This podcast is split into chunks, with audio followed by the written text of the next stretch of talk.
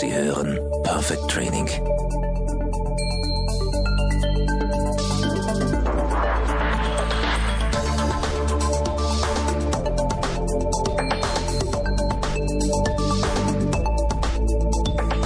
Christoph, mit deinem Team produzierst du ja nicht nur unseren Podcast, sondern du nutzt ihn auch selbst als Führungskraft eines äh, qualifizierten Expertenteams.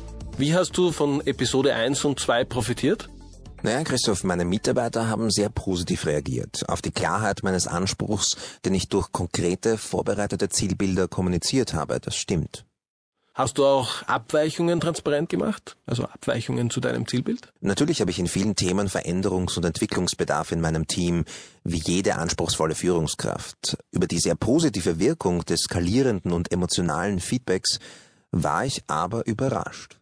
Was mich jetzt aber interessiert, wie kann ich diese Form des Entwicklungsfeedbacks, wie du es bezeichnest, für Anerkennung nutzen?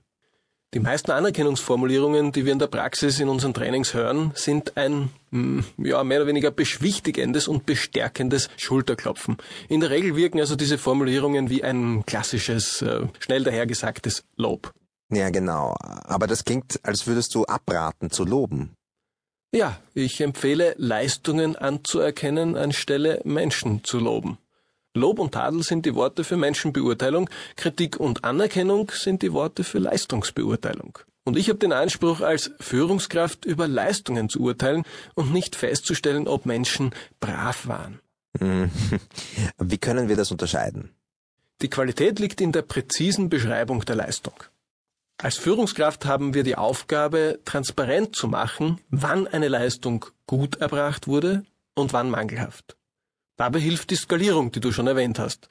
Der Fortschritt, also die Leistungssteigerung gemessen an deinen Erwartungen als Führungskraft, genau der ist dann der gute Grund für eine wirksame, nachvollziehbare und vor allem nachhaltige Anerkennung. Und genau das trainieren wir ganz praktisch im Hörbuchtraining wirksam anerkennen.